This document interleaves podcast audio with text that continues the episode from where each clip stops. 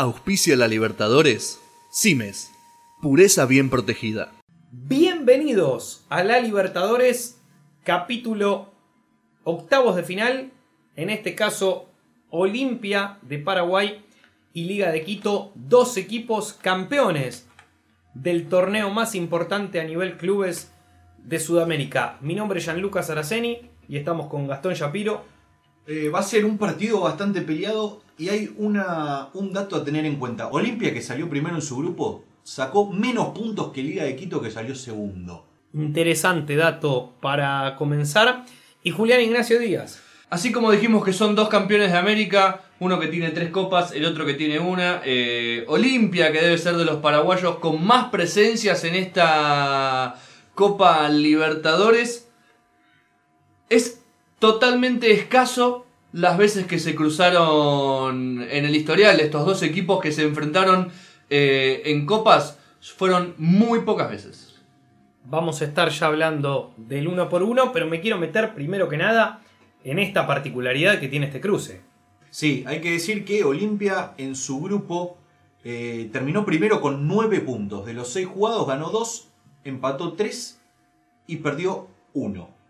Eh, empezó empatando con Godoy Cruz eh, de visitante, 0-0. Después terminó empatando 1-1 de local contra Universidad de Concepción. En el tercer partido ganó de visitante contra Sporting Cristal 3-0. En la vuelta le ganó de local 2-1 a Godoy Cruz. Empató 3-3 contra Universidad de Concepción en Chile. Y cerró el grupo perdiendo 1-0 contra Sporting Cristal de local en Paraguay. Entonces, de esta forma quedó como último dentro del bombo de los primeros, Exactamente. con 9 puntos y más 3 en cuanto a la diferencia de gol de clasificación. Con la particularidad que en el bombo de los segundos hay 6 equipos de los 8 que terminaron mejor que Olimpia, que son Paranaense, San Lorenzo, Gremio, River Nacional y justamente Liga, Liga de Quito, que es su eh, rival. Pero también hay que decir que Godoy Cruz, que es el segundo del grupo C, también terminó con 9 puntos, pero con más 2 de diferencia de gol. Entonces que Olimpia terminó primero solamente por un gol más eh, a su favor. Y si descontamos justamente Godoy Cruz por cuestiones lógicas, porque de los 8, si Olimpia terminó primero, el segundo de su grupo no cuenta, es decir, fuera de su grupo solamente superó a un equipo, que es a Emelec, y también por dos goles de diferencia. Terminó primero en una tabla, en cuanto a lo global, mentirosa. Exactamente. En su grupo, el grupo D, Liga de Quito terminó segundo con 10 puntos, misma cantidad de puntos que Flamengo y Peñarol, ¿sí? Eh, terminó pasando eh, segundo con una diferencia de más 4, Flamengo que terminó primero tenía más 6 y Peñarol más 2 que quedó afuera. en uno de los cruces más interesantes, porque tardaban en llegar los goles de Liga de Quito, eh, que peligraba la clasificación a medida que el partido entre Peñarol y Flamengo no tenía novedades, y terminaron llegando todos juntos, porque del minuto 65 al 88, en 23 minutos, la liga terminó haciendo 4 goles, eh, en menos de 10 minutos hizo 3, resultado que terminó cambiando eh, uno de los grupos más lindos que ha tenido esta primera más lindos fase. y más peleados. Hay que decir que eh, Liga de Quito empezó su grupo ganando 2 a 0 contra Peñarol de local.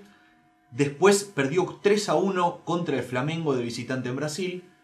Empató 3 a 3 contra San José de visitante. Después eh, perdió 1 a 0 contra Peñarol de visitante también. Le ganó 2 a 1 al Flamengo de local. Y el partido que bien decía Gianluca, el final de este, de este grupo, lo terminó ganando 4 a 0 contra San José, que son esos 4 goles que necesitaba para poder salir segundo y clasificar a estos octavos de final. Ganó los tres de local. Contra San José este último 4 a 0 y los otros dos contra rivales conocidos en el continente, muy importantes y campeones de la Copa. Peñarol tiene 5, Flamengo tiene una, pero nadie va a negar el gran potencial del equipo más popular de Río de Janeiro y de todo su país y le ganó 2 a 0 a Peñarol, 2 a 1 eh, al Flamengo. Si hablamos del otro caso, si hablamos de Olimpia de Paraguay, un caso distinto por cómo se fue dando, porque empató de visitante, porque empató también de local, porque perdió en condición de local y porque terminó ganando eh, también de visitante, es decir, tuvo todos los resultados. No supo sacar ventaja de local, ni tampoco de visitante, pero en un grupo que no estuvo, si bien estuvo tan peleado por la poca diferencia que se supieron sacar entre todos, eh, la realidad es que ninguno sacó la suficiente diferencia como para eh, ser un primero destacado o un segundo peleador. Sin embargo, en el historial, por más que decimos que Liga de Quito quizás viene mejor, que sacó más puntos, que el local se hizo más fuerte, que no fue tan irregular como lo fue Olimpia. y que terminó jugando con rivales que a priori uno viendo desde los nombres, los planteles y cómo se fue dando la copa, eran más difíciles. Sí. Para Liga de Quito enfrentar a Flamengo y a Peñarol, más allá del pobre San José de Oruro, era mucho más complicado que los rivales que les tocó a, a Olimpia. Sin embargo, el historial le juega en contra a Liga de Quito porque no le pudo ganar nunca a Olimpia.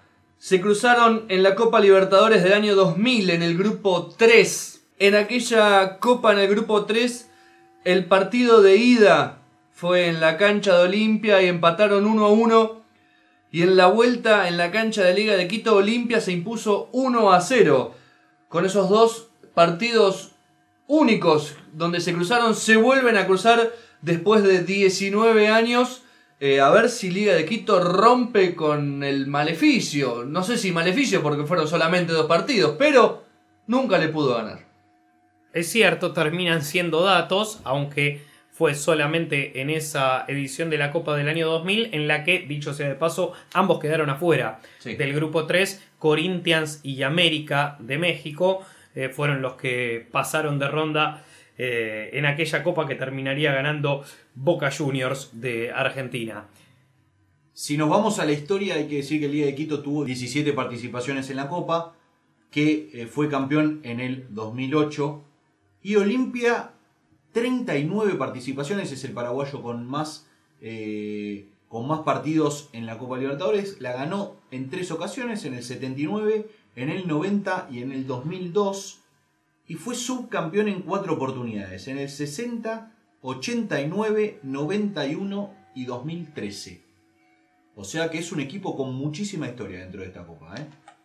La última de estas finales perdidas contra Atlético Mineiro, equipo en el que militaba, por ejemplo, Ronaldinho, ya en su regreso al fútbol sudamericano. Si hablamos de fechas y horarios para estos cruces, martes 23 de julio, la ida 21 a 30 hora Argentina, como local el conjunto ecuatoriano, la vuelta 7 días después, martes 30 de julio, también 21 a 30 hora Argentina en territorio paraguayo. Quien gane de este cruce tendrá que enfrentarse con el ganador de Paranaense y Boca Juniors en este camino rumbo a Santiago de Chile, a la gran final y única a partir de esta oportunidad del torneo más apasionante del continente. Recordá que nos podés seguir en Instagram como arroba la Libertadores pod, donde estaremos como siempre con todas las actualizaciones y el minuto a minuto, día a día de este lindo torneo. Mi nombre es Gianluca Saraceni, con Gastón Shapiro y Julián Díaz les decimos hasta la próxima.